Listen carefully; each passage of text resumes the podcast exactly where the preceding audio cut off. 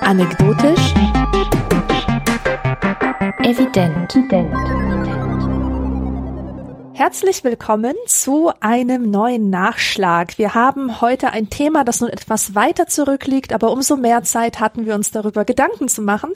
Es geht um Fun an der Fanta, um Spaß. Ähm, Kada, was ist bei dir noch hängen geblieben? Hast du noch irgendwas gefunden zu dem Thema? Ja, also ich habe zwei Sachen noch dazu. Ähm, einmal bezieht, würde ich mich gerne auf Kommentare beziehen. Also zuallererst vielen Dank für die Spieletipps. Wir hatten ja darum gebeten, ähm, ein paar Spiele in die Kommentare zu posten, die euch Spaß machen. Da kam einiges. Also auch wenn ihr immer auf der Suche nach coolen Spielen seid, dann schaut doch nochmal in die Kommentare zur letzten Spaßsendung, also zur eigentlichen Spaßsendung. Da gibt es ein paar gute Tipps und äh, schreibt gerne noch weitere dazu. Also genau so, wie es bisher auch gehandhabt wurde, in Klammern dahinter, was es ist, also wie es funktioniert, weil es sind ja nicht alle Spiele für alle Menschen geeignet. Also zum Beispiel wurde irgendwo dahinter geschrieben, so ein bisschen wie Mensch ärgerlich, nicht nur besser da weiß ich dann schon, okay, das ist zum Beispiel nichts für meinen Sohn. Der hasst Spiele, die nur auf Zufall basieren, also wo man so würfelt und dann das mhm. ganze Spielglück oder Kniffel oder so basiert nur darauf, dass man Würfelglück haben muss. Ähm, aber sowas wie äh, ein kollaboratives Stichkartenspiel, weiß ich genau, das ähm, ist was für unsere Familie und das werde ich auf jeden Fall dann für Weihnachten oder vielleicht auch schon ein bisschen vorher mal gucken, besorgen, weil sowas wie Wizard zum Beispiel, was ja auch ein Stichkartenspiel ist, das spielen wir total gerne. Also genau so bitte gerne weitermachen da äh, in den Kommentaren. Vor allem, weil ja auch bei Weihnachten ist und die Winterjahreszeit natürlich die ideale Gesellschafts- und Brettspiele- und Kartenspielezeit ist äh, für viele von daher schaffen wir da einen guten Fundus. Und ein anderer Kommentar, wo du dich so ein bisschen mit einer Kommentatorin verbündet hast, nämlich Iris, da würde ich doch gerne noch ein bisschen was zu sagen. Sprachenlernen mit Duolingo ist das Thema nochmal. Mm. Spaß, ist es nur Spaß oder lernt man auch was dabei? Und das hat mich noch umgetrieben, weil ich ja weiterhin mit Duolingo auch Sprachen lerne. Du nicht? Du hast ja inzwischen andere Methoden. Du kannst ja vielleicht auch ich gleich bin noch super ernst damit, ja. Ja, ja. genau. Wie du das machst und ähm, ich meine, Sprachen lernen, ich würde sagen, macht immer Spaß, weil Lernen immer Spaß macht. Also das kann man vielleicht auch nochmal ganz grundsätzlich festhalten. Das Gehirn ist so programmiert, dass es auf neue Dinge lernen mit Dopamin ausschütten reagiert. Das heißt, Lernen macht immer Spaß, grundsätzlich. Ähm, es sei denn, es ist in der Uni oder in der Schule so arrangiert, dass man auf eine Art und Weise Dinge lernen muss, dass es halt einfach gar keinen Spaß machen kann. So, ab das das davon, davon mal abgesehen. Aber wenn man sehr selbstorganisiert, sehr äh, auch interessenorientiert lernen kann, ob das ein Instrument ist, eine Sprache oder ähm, ich merke es auch bei meiner Arbeit immer wieder, wenn ich mich in irgendwas Neues einfuchse, ob das jetzt irgendein neues Tool ist, was für die Arbeit sinnvoll sein könnte oder irgendein neues Thema, ähm, wo ich rein recherchiere. Also das macht halt einfach automatisch Spaß und das finde ich richtig gut. Und Duolingo ähm, ist vielleicht mit Erwartungen überfrachtet, habe ich mir gedacht, als ich Ihres Kommentar gesehen habe, weil sie auch sagt, sie hat die ähm, Erfahrung gemacht, dass sie nach Abschluss eines Duolingo-Kurses die Sprache nicht frei sprechen konnte. Ja. Ähm, und dass es an den Standardsätzen liegt, da habt ihr euch dann auch äh, so ein bisschen drauf geeinigt. Und ich glaube, dass das zu viel erwartet ist.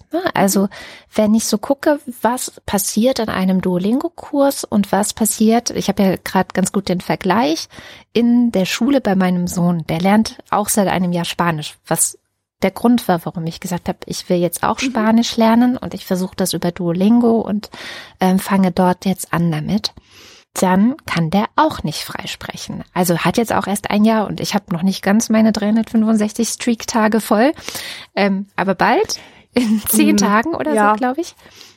Das heißt, wenn ich mich jetzt vergleiche mit ihm zum Beispiel ähm, oder oder auch anderen, was was was kann man in einem Jahr zum Beispiel schaffen? In einer Sprache? Schafft man es realistischerweise nach einem Jahr eine Sprache frei zu sprechen?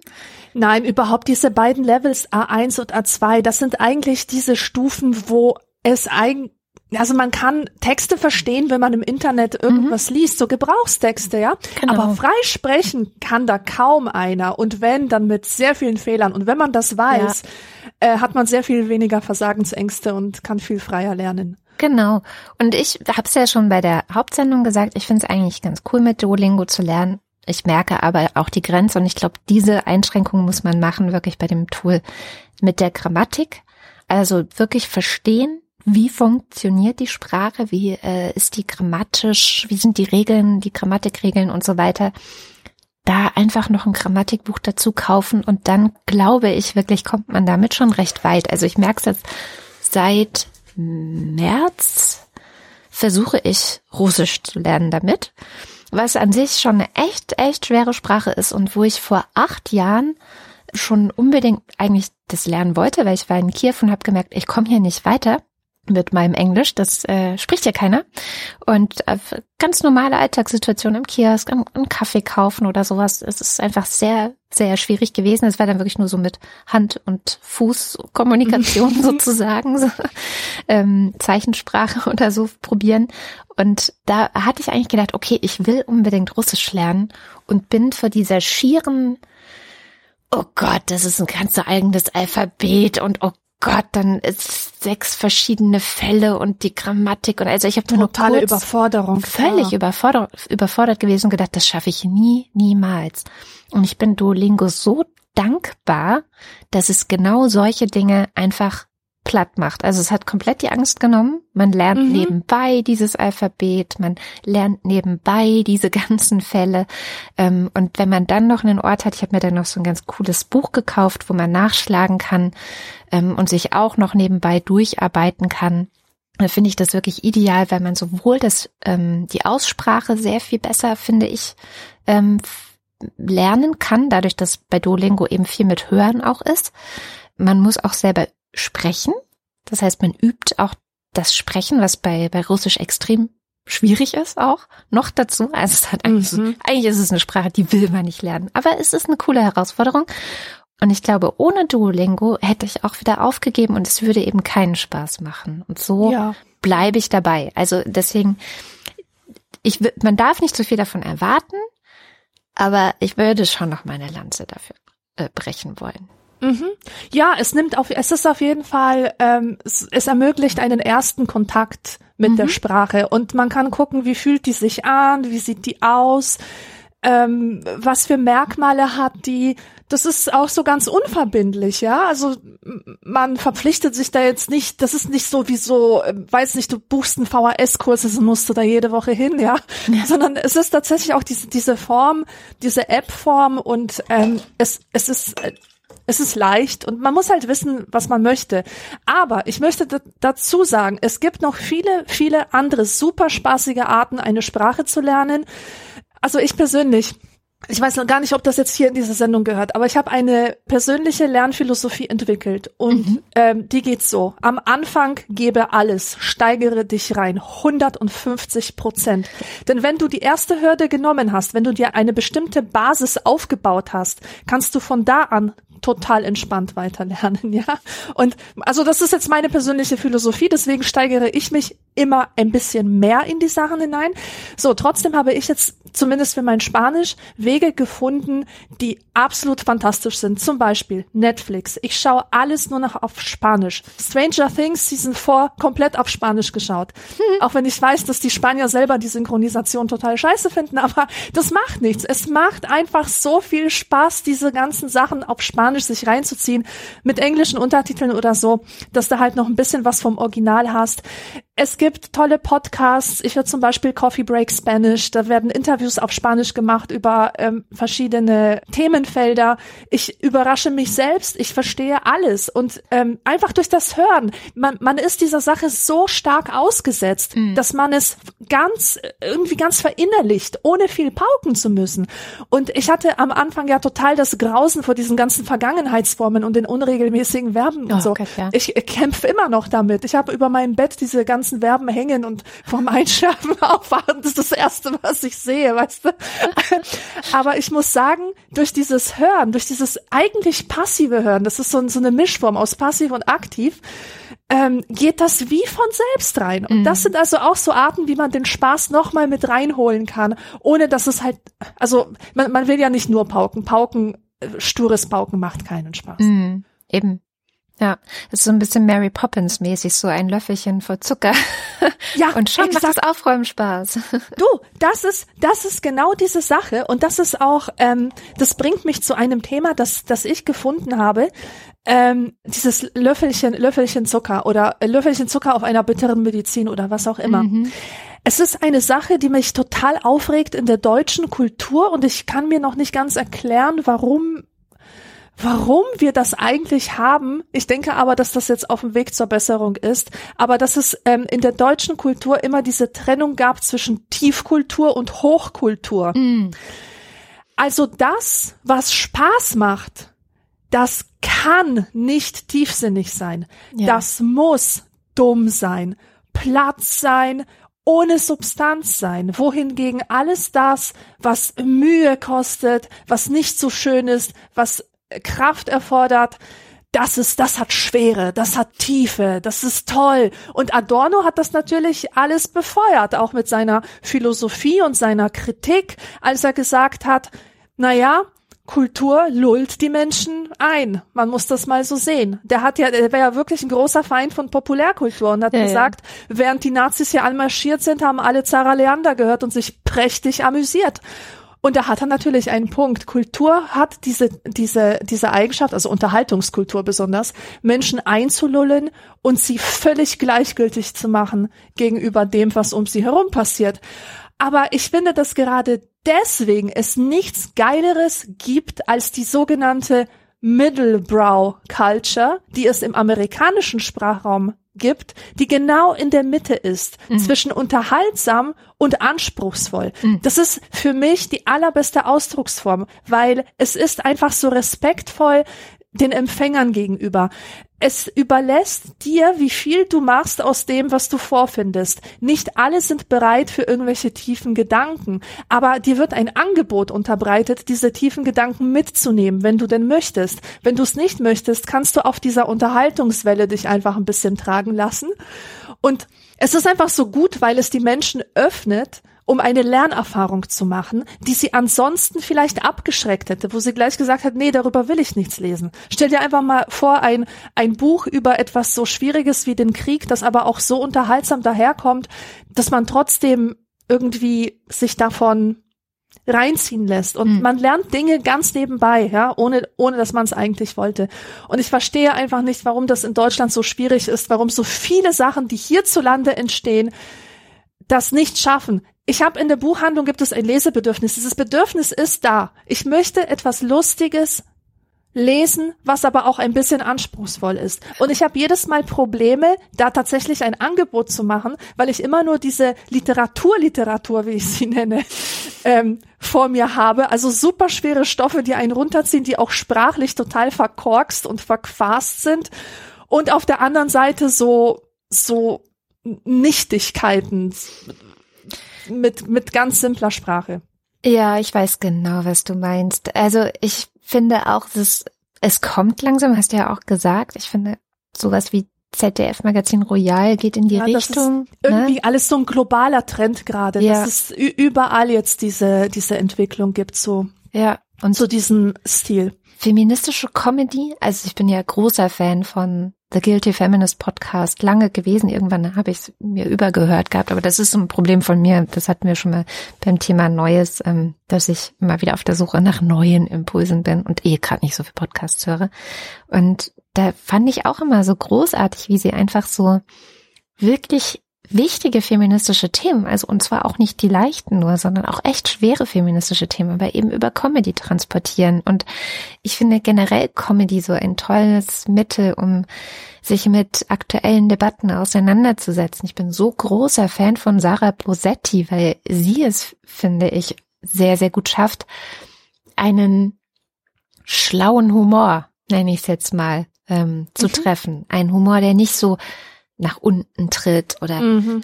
irgendwie plump ist oder äh, ich weiß nicht, sondern wo aktuelle Themen drin vorkommen, wo eine Auseinandersetzung, also eigentlich im besten Sinne, wie früher mal Kabarett gedacht war, ähm, wirklich auch PolitikerInnen zu kritisieren oder die MachthaberInnen zu kritisieren. Und das, das ist so cool in so kurzen, sie macht ganz oft so, äh, bei, das läuft hier im Radio, bei Radio 1, Eintagssiege heißt das, so ganz kurze Snippets, also ein paar Minuten, wo sie sich ein Thema vornimmt und dann auf verschiedenste Weisen sehr, sehr lustig, wirklich lustig beleuchtet. Und da bin ich jedes Mal so dankbar, wenn, wenn es das gibt, wenn es, weil es hat ja auch eine Entlastungsfunktion und das ist vielleicht genau mhm. genau das, ähm, mein zweit, äh, eine gute Brücke zu meinem zweiten Thema, ähm, wo ich mir viele Gedanken gerade gemacht habe wegen Corona und Spaß. Also wie viel Spaß geht eigentlich in einer Pandemie?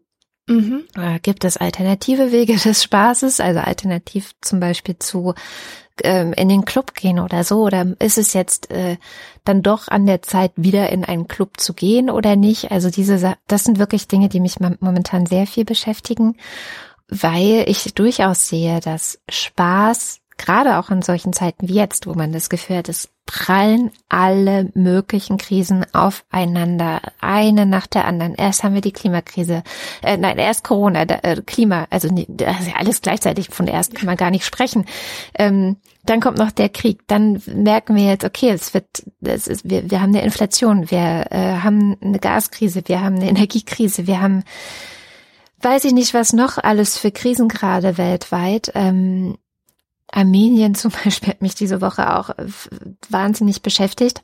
Und wie soll man es eigentlich schaffen, das alles auszuhalten? Und ich denke, dass man ein Gleichgewicht in seinem Leben versucht zu schaffen, indem das, was einem Spaß macht, was auch immer das ist, das ist ja völlig individuell. Aber ob es Zeit, ja, momentan macht mir Spaß mit meinen Kindern Stranger Things zu gucken. Wir reden sehr viel über Stranger Things gerade, aber es ist halt wirklich ah. eine Serie, die Spaß macht. Und ja, die ist einfach mega, oder?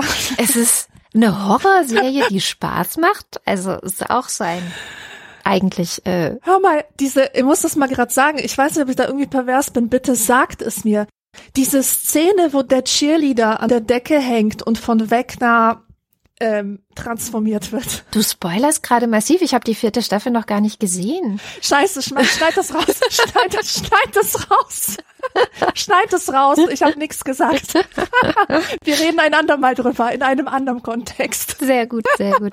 Nein, aber man kann ja ganz allgemein sagen, es gibt in dieser Serie also ich fand, wir haben jetzt gerade die dritte Staffel geguckt, so viele schöne Szenen, also die, die, die einem so viel Spaß machen, weil sie einfach witzig sind, weil sie irgendeine Querreferenz zu einem anderen Film oder einer anderen Serie haben oder also ich habe so viel Spaß mit dieser Serie. Es ist wirklich mhm. ähm, erstaunlich. Oder ja. man hat Spaß mit was auch immer. Tanzen gehen vielleicht tatsächlich auch. Aber dass man Ausgleich braucht. Und ich finde das gerade so schwer, wieder dahin zurückzukommen, das richtige Pensum an Spaß in Rücksichtnahme auf die nächste Welle der Pandemie, die einfach schon wieder da ist. Aber ich glaube, es kriegt auch keiner mehr mit. Aber es ist so, ähm, zu, das zu auszubalancieren. Das war, glaube ich, auch ein Kommentar, der gesagt hat, es ist manchmal so schwer auszubalancieren. Die Moral, ja, ich glaube, das Beispiel war, hier gehe ich in einen Club, der mit russischem Gas beheizt wird, so. Ist das okay? Und die, der Kommentator sagte, es ist okay.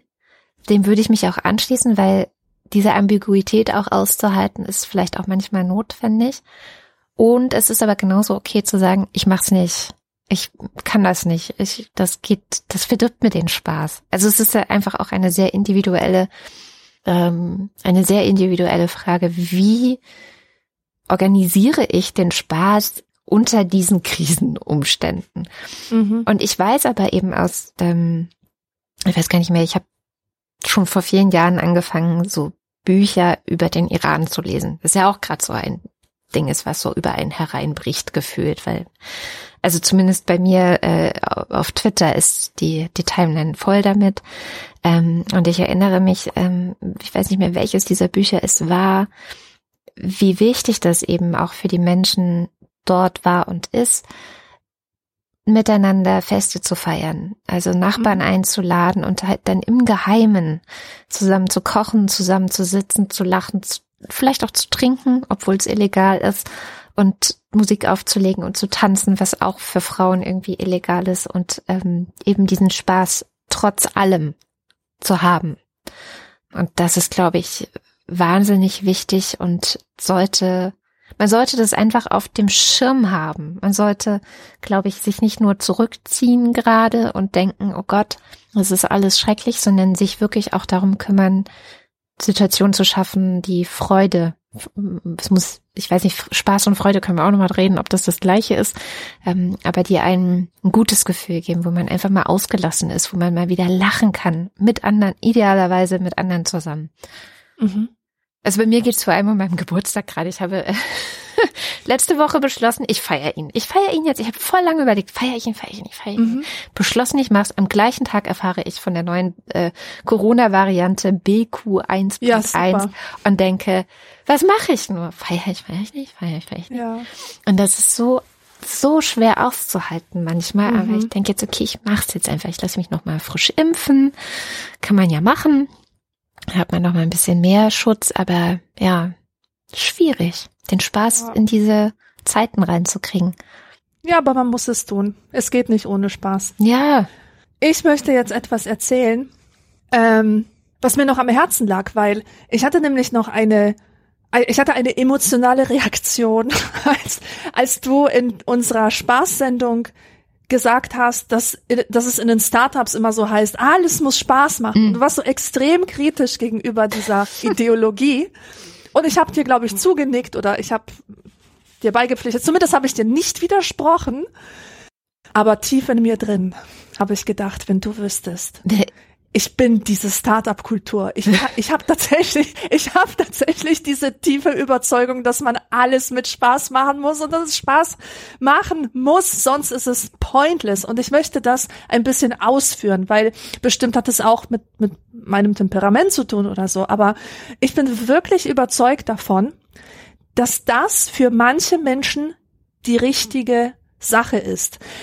Ähm, ich war in der Schule sehr gut in Fächern, die mir Spaß gemacht haben. Und in allen anderen war ich sehr schlecht. Mhm.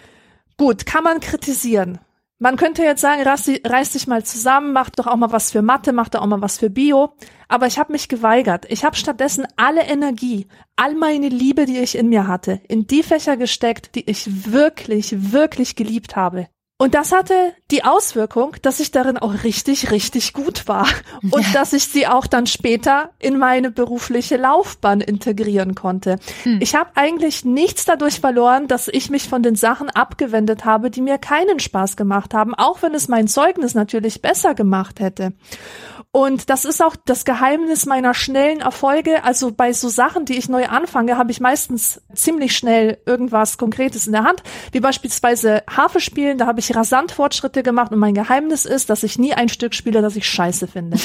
Oder dass es mir keinen Spaß macht. Das ist die absolute Voraussetzung. Und als ja. Erwachsene kann ich es mir auch erlauben zu sagen, ich verweigere dieses Stück, nehme stattdessen ein anderes, ja. Das ist also meine Lebensphilosophie. Und das heißt aber nicht, dass Dinge ähm, dass man jetzt alles ablehnen müsste, was nicht nach Spaß klingt. Ich finde, es liegt in deiner eigenen Verantwortung, die Sachen so hinzubiegen, dass sie Spaß machen. Ich gebe dir ein Beispiel, weil ich da gerade sehr, sehr stolz auf mich bin, weil ich da diesen genialen Einfall hatte, mein Hirn auszutricksen. Ich habe vor ungefähr zwei Monaten eine Eingebung gehabt, dass ich aufhören müsste, Zucker zu essen. Okay. Denn Zucker beeinflusst mein Leben auf erdenklich die schlechtesten Weise. Es macht meine Haut schlecht. Es macht mir Verdauungsschwierigkeiten. Es führt dazu, dass ich viel zu aufgeregt bin, viel zu aufgeputscht. Es führt bei mir zu einem Übergewicht, das gesundheitlich nicht förderlich ist. Und ich habe einfach beschlossen, keinen Zucker mehr zu essen ist für mich eine Katastrophe, weil ich von Kindheit an Zucker mit Spaß verbinde. Mm. Das ist für mich die ultimative Belohnung. Und ich bin auch so kindisch in mir drin, dass ich auch so Sachen geil finde wie saure Cola und, mm. und keine Ahnung, so Frigeo Brause, also die, den ganzen mm. Scheiß mit ganz vielen Farbstoffen, diese ganzen Kindersüßigkeiten, die eigentlich, wenn man mal ehrlich ist, alle gleich schmecken. Aber es ist Zucker. Also, also und ja, ja, ja, ist gut. Ich muss protestieren. ja, es ist Zucker. Mhm. Es ist im Grunde immer Zucker, so.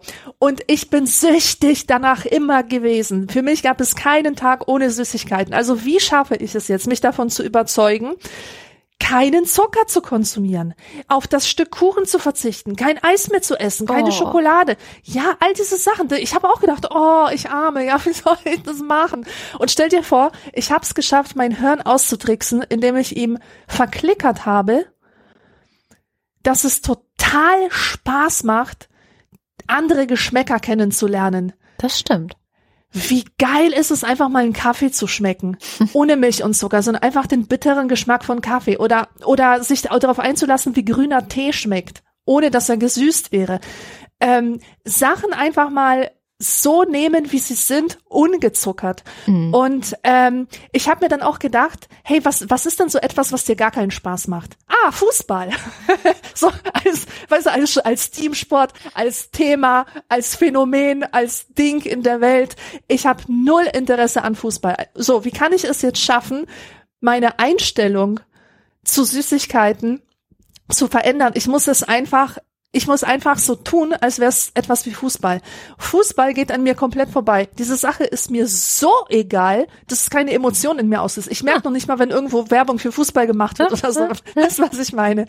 Ja. Und ich habe es tatsächlich geschafft, mein Hirn so weit zu kriegen, dass ich kein Interesse habe an Süßigkeiten. Ich habe das jetzt schon seit zwei Monaten. Ich weiß nicht, wie es lange noch halten wird angesichts der nahenden Weihnachtszeit, ja. Mm.